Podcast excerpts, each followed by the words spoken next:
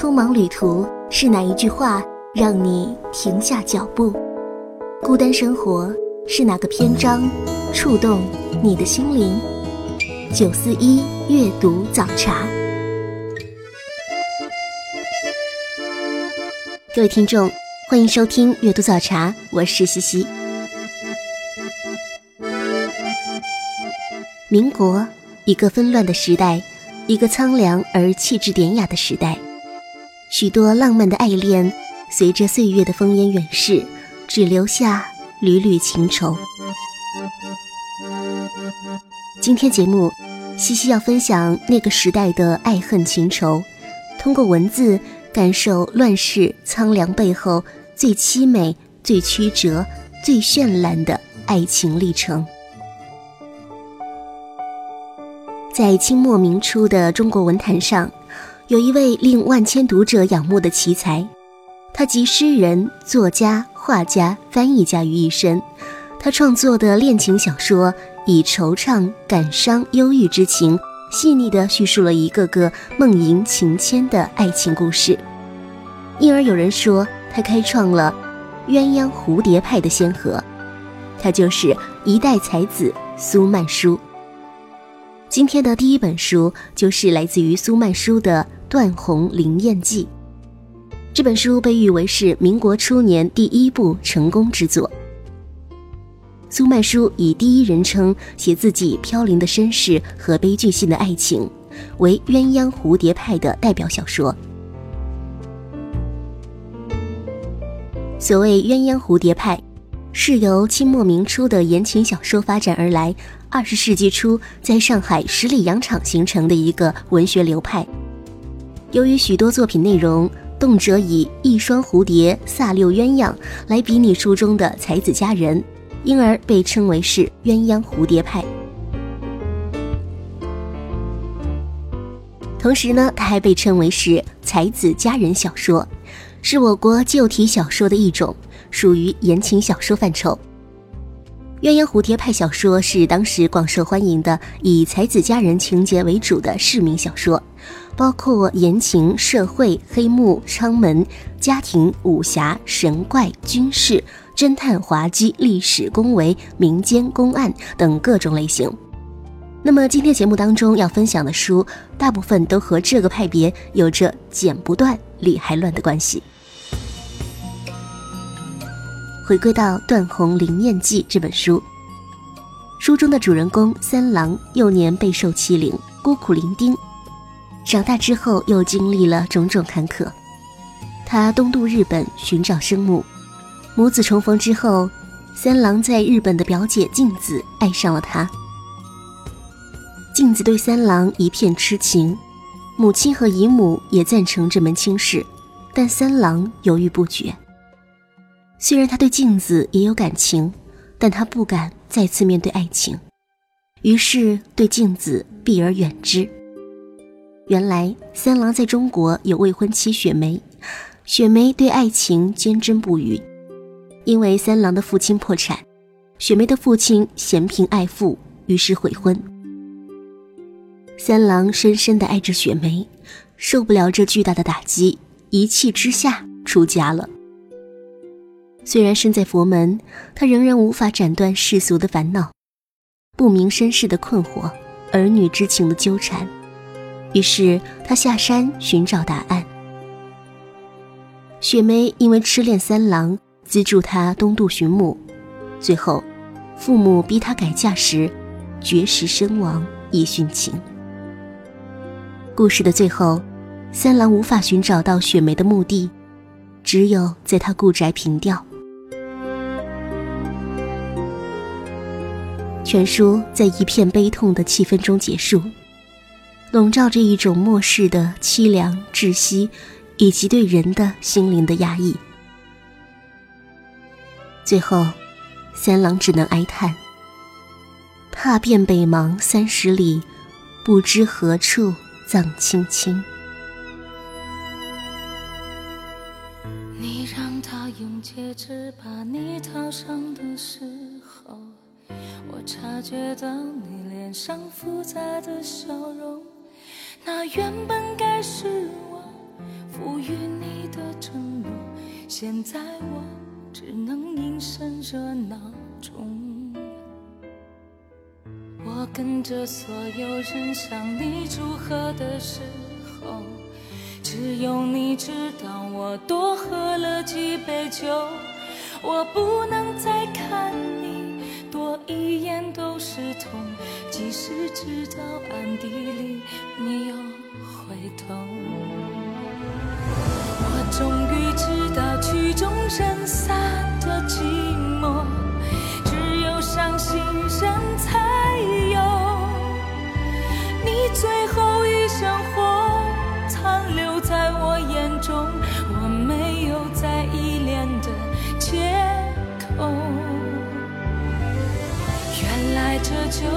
曲终人散的寂寞，我还想等你什么？你轻轻拉住我衣袖，又放开让我走，这一次跟我真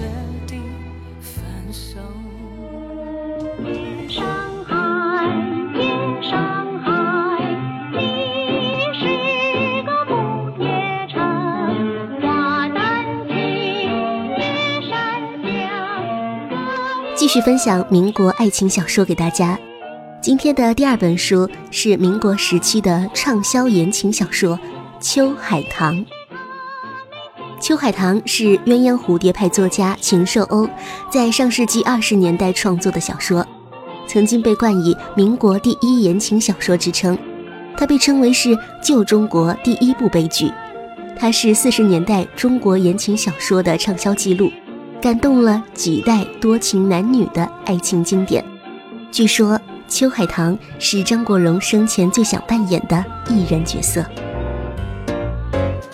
这本书四十年代在孤岛时期的上海出版之后，获得了空前的轰动，并创下了畅销书的最新纪录。一九四二年十二月，这本书还被改编成了话剧，力演一百五十场。秋海棠是一部描写军阀时期。一个唱旦角的京剧艺术人秋海棠，和一个被军阀侮辱的姑娘罗香起恋爱的故事。两个人为了爱情遭到军阀的种种迫害，后来竟然把秋海棠的面容给毁了。他不得不放弃了爱情和艺术，带着女儿美宝避难到乡下种田。在十多年的岁月里，父女俩经历了种种的歧视和凌辱。后来，罗香琪找到他们时，秋海棠却已经离开了人世。有读者说，禽兽欧的文字很有立体感，故事情节就像是一条小溪一样，时缓时急，你也随之顺流而下，一下就想看到底，但是又怕太快看完，太唐突了。世态炎凉，悲欢离合。在《秋海棠》这本书当中，尽有展现。作者踏踏实实的、慢慢的讲述故事，对一个个情节娓娓道来，在平时的节奏中逐步展开。其实这本书里对于罗香起和秋海棠的爱情琢磨不算特别多，更多的讲的是秋海棠回到乡下种田之后和女儿相依为命的故事。但秋海棠非常的宠爱女儿，我想有多宠，大概对罗香琪的爱就有多深吧。数不尽的痴男怨女，甘心为着另一个人忍受一切的痛苦，甚至抑郁憔悴而死，粉身碎骨。这可不仅仅是厉害或者肉欲的追求所能够促成的，其间。显然是有一种不可思议的伟大力量，除了爱，还会是什么呢？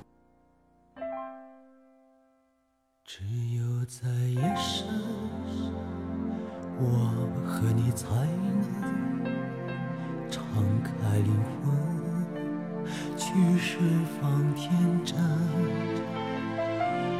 温柔的吻，在夜半时分。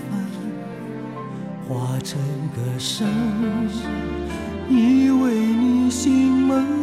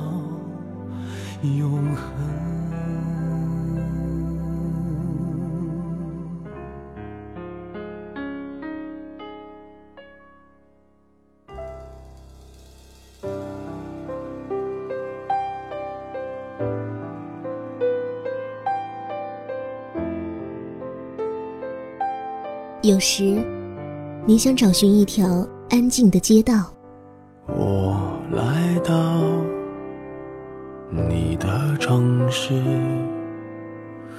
走过你来时的路，想象走进街角的旧书店，那里有老式的木窗、泛黄的招牌，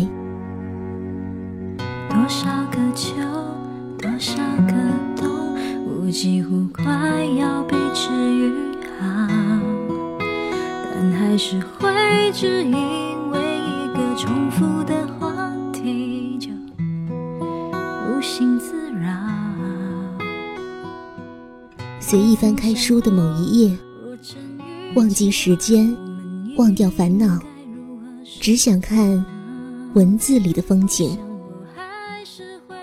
在您耳边的是九四一阅读早茶。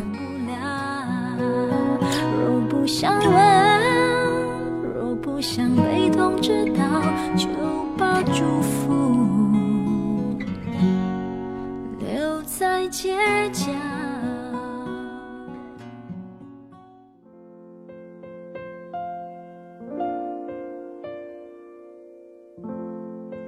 多少相思烟雨中。今天节目分享民国痴男怨女的爱恨情仇。接下来这本书来自张爱玲《半生缘》。十四年了，日子过得真快。对中年以后的人来讲，十年、八年，好像是指缝间的事儿。可是对年轻人来说，三年五年就可以是一生一世。和世君从认识到分手，不过是几年的光景，却遭遇了太多太多的事情，仿佛经历了一场又一场的生离死别。《半生缘》是张爱玲第一部完整的长篇小说，原名是《十八春》，一九五一年截稿。后来张爱玲旅美期间进行改写，删掉了一些略带政治色彩的结尾，改名为《半生缘》。《半生缘》开篇就有一些悲凉的氛围，漫露人生的凄凉，一个旧社会、旧家庭中女人的悲惨经历，似乎是对社会、对时代的控诉。丝丝凄凉，阵阵幽怨中，又向读者讲述着命运的无奈。妹妹顾曼桢，曾经也是美好而幸福的，因为一次饭馆的偶遇相识了沈世钧，因为后来一起吃饭而相互熟悉。有过缠绵，有过浪漫，有过无言的默契，有过咖啡馆里漫长甜蜜的等待，有过办公室里思念的信件。可终究，还是没能走在一起。你写什么呢？这么神秘。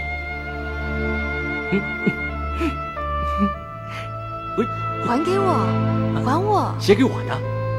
你人都来了，还看什么信？世君，现在是夜里，家里的人都睡了，静极了，只听见弟弟他们买来的蟋蟀的鸣声。这两天天气已经冷起来了，你这次走的这样匆忙，冬天的衣服一定没有带去吧？世君，我要你知道，这世界上有一个人是永远等着你的，不管什么时候，不管在什么地方，反正你知道，总有这么个人。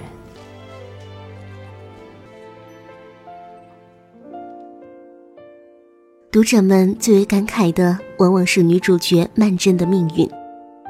十四年前的她，有着一份稳定的工作，有一个感情很好的男友沈世钧。命运似乎向着美好的未来快速开去。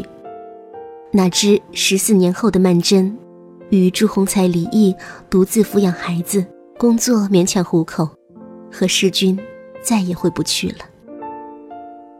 这十四年里，命运给他开了一个残忍的玩笑。世君，你相信缘分吗？我相信。我本来是不相信的，可是自从我们的交往，以及我姐姐和景哥哥的事，使我不得不相信，人和人之间的命运，在冥冥之中，的确有着某种联系，而这种联系。始终被个小精灵给掌控着、掌握着。我想这就是缘分吧。沈世钧和顾曼桢，他们恋爱过又分了手。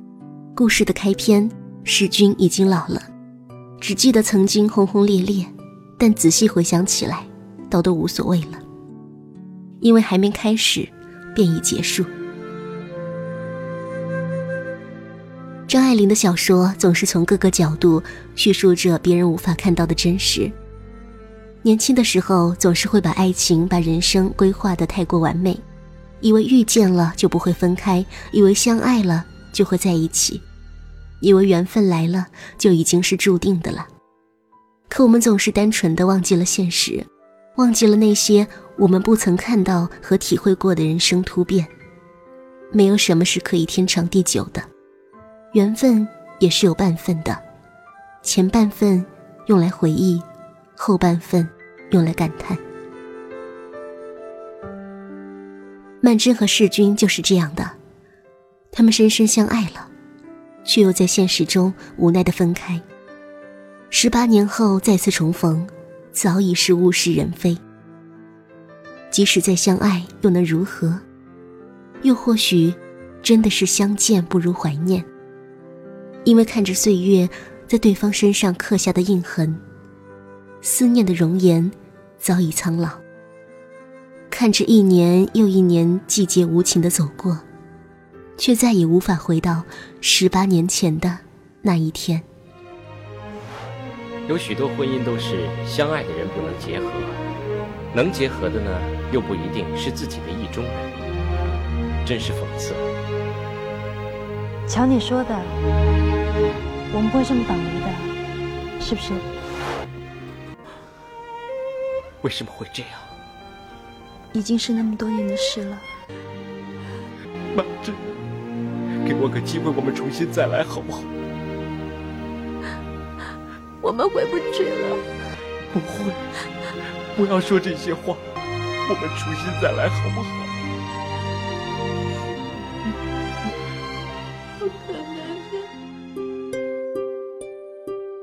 小说中的曼桢是那么的坚强，贫困的家庭、失意的爱情、姐姐的陷害、母亲的不解、姐夫的残害、命运的安排，所有的一切都是那么无情的打击着他。在小说的最后，他应该是心凉了。为了生活，他只能选择和祝鸿才这个毁了他所有幸福的恶人在一起。就是这样的选择，才让人看了有更心痛。事情的结局越出了人们可以想象的范围，而张爱玲的目的，可能就在于此，用最冷静的文字告诉人们，这才是现实和生活的本质。可是我们，还是会忍不住的想，如果当初世君可以不那么退缩，那么懦弱，去找狱警问个清楚。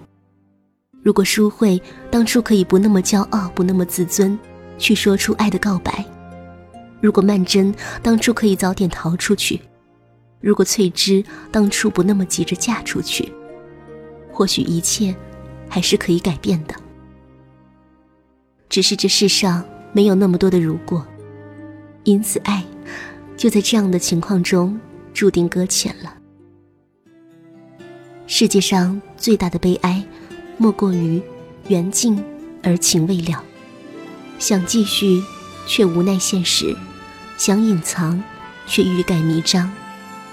脚必须放在地上，心却随风远去了。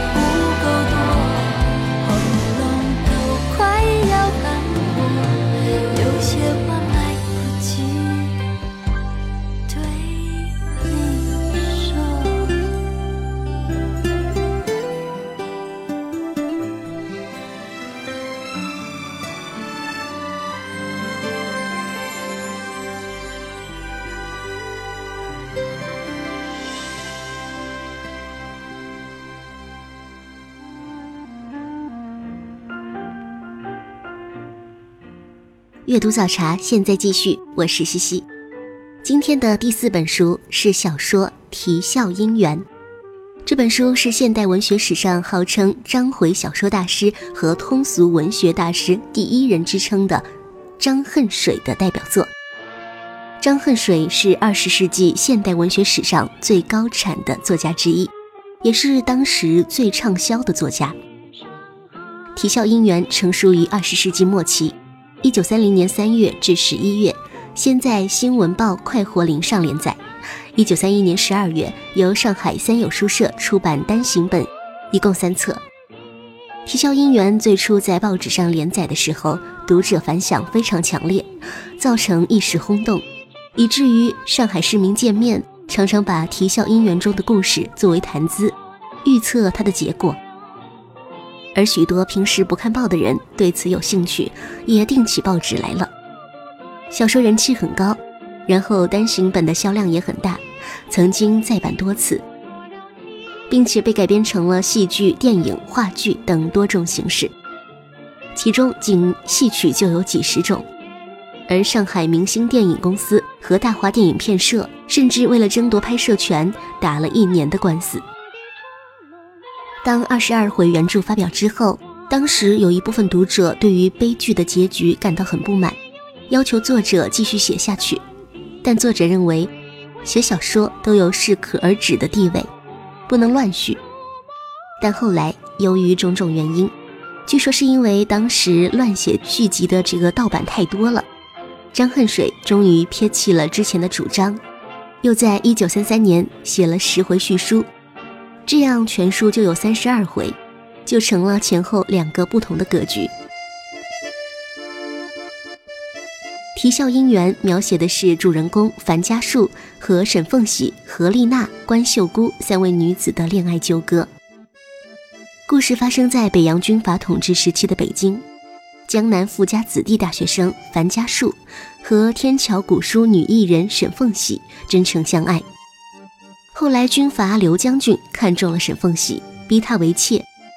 沈凤喜在威吓利诱之下无奈屈从。樊家树在江湖侠士关氏妇女的协助下进行营救，最终没能成功。而沈凤喜则因深受刺激而精神失常，酿成悲剧。故事围绕这条主线，同时着力营造出关秀姑、何丽娜与樊家树的情感纠葛。小说情节曲折，人物性格鲜明，心理刻画细腻，堪称经典之作，至今仍具有不朽的艺术魅力。有评论说，张恨水的小说情节非常严谨，文字和描述非常细腻，很多意味并不是直接写透了出来。而是让读者从字里行间，从一颦一笑中自己体味。说话并不说全，而是留下那点味道自己去品，那种意境是很美好的。情节设计有详有略，穿插渲染都相得益彰，不愧是近代文学史上的大师级人物。在《啼笑姻缘》中，三个女人和一个男人，由于出身背景的不同和因缘际会。不断的相遇和错过，最后有人疯了，有人心死退出，有人落寞孤寂。最开始看书名《啼笑姻缘》，误以为这会是一出喜剧，但这出《啼笑姻缘》却是啼多笑少。笑姻缘，缘因笑，人生有时候就是这样的戏剧性。谁能知道真正懂自己的就是他呢？谁又能确定与自己相爱并相伴一生的人在哪里呢？有时候，苦心追寻的未必是真，无心遇到的，可能才是爱。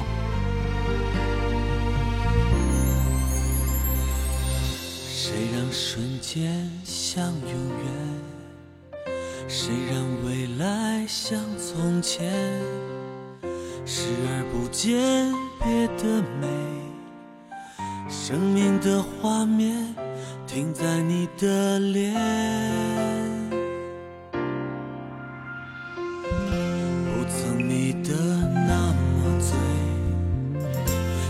寻得那么累。如果这爱是误会，今生别的事我不想再了解。年华似水，匆匆一瞥，多少岁月轻描淡写，想你的心百转千回，莫忘那天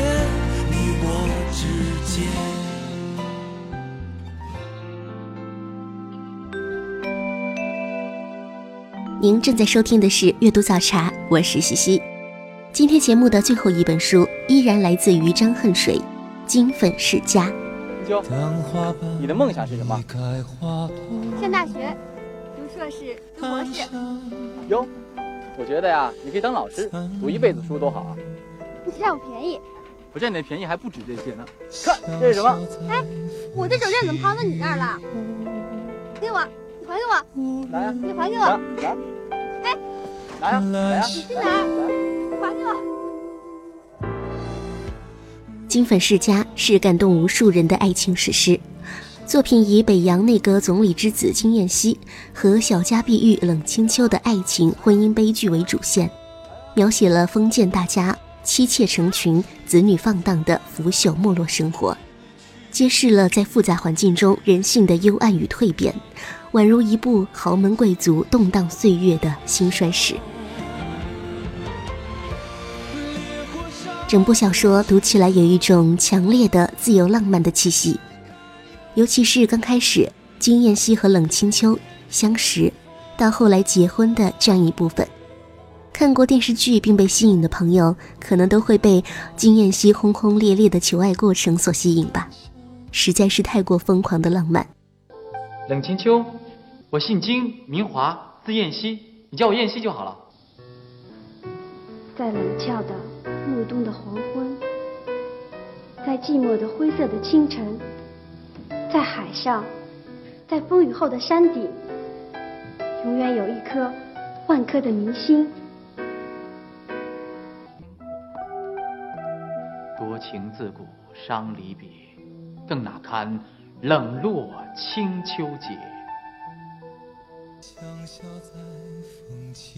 为了让你爱我，我搬到你的隔壁做你的邻居。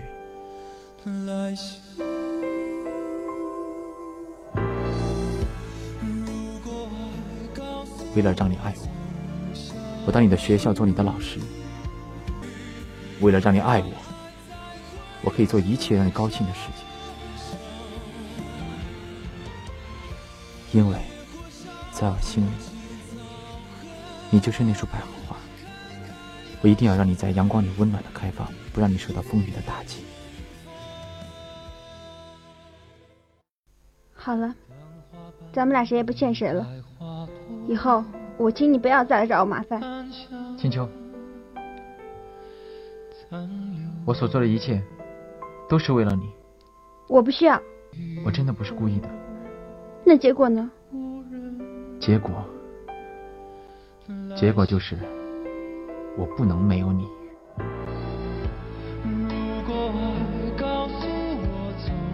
但实际上，小说中没有电视剧渲染的那么浪漫。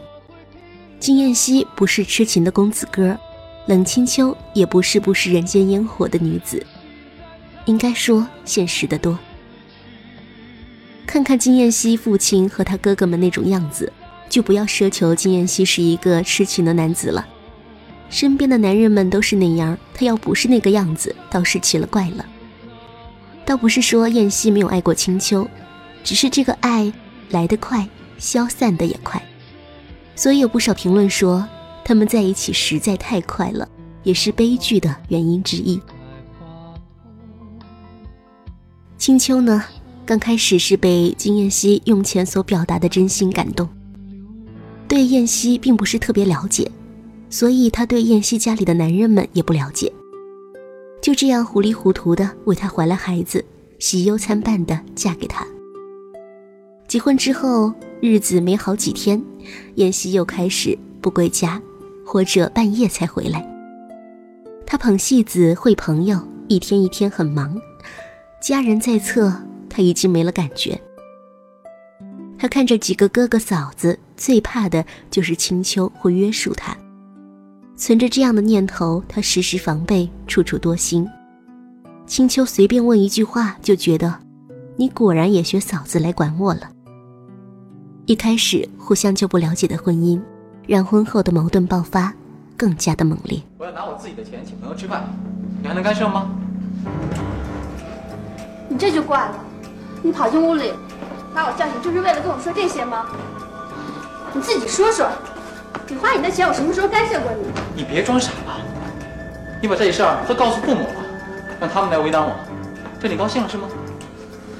燕西，我是这种人吗？那我告诉你，我金燕西要是一分钱都没有，也能出去高高兴兴、痛痛快快的玩好多天不回家。你去跟他们说啊。金燕西，你自重点好不好？你看这孩子，你不能替他着想啊。但我受不了每天都跟你生气，没日没晚。你凭什么一个人决定我们的婚姻？你不觉得说这样的话太没诚意了吗？诚意，说过的话都可以改变。那我真的不理解，你说的诚意是什么意思？你在质疑我的心是吗？我告诉你，我说过的话从来没有改变过，从来没有。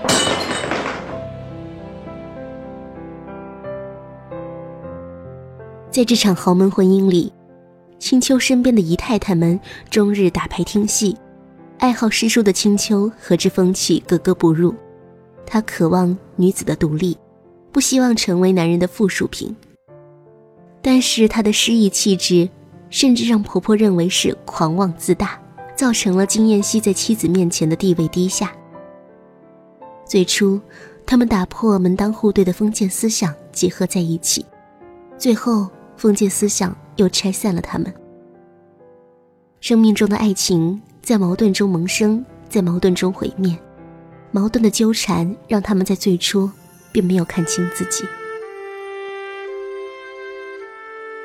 这是一个悲伤的故事，却又是一个无可挽回的注定的悲剧。一个是大家公子，一个是小家碧玉，一个生于豪门，一个长于贫困。一个像炽热向日葵，招摇炫目；一个如清雅的百合花，温和贤淑；一个习惯歌欢舞乐，一个宝具才情诗意。经过爱情的轰轰烈烈，婚姻的平平淡淡，最终爱如潮水干涸，两个主人公形同陌路。多少相思烟雨中，今天的阅读早茶就是这样。我是西西，我们下期再会。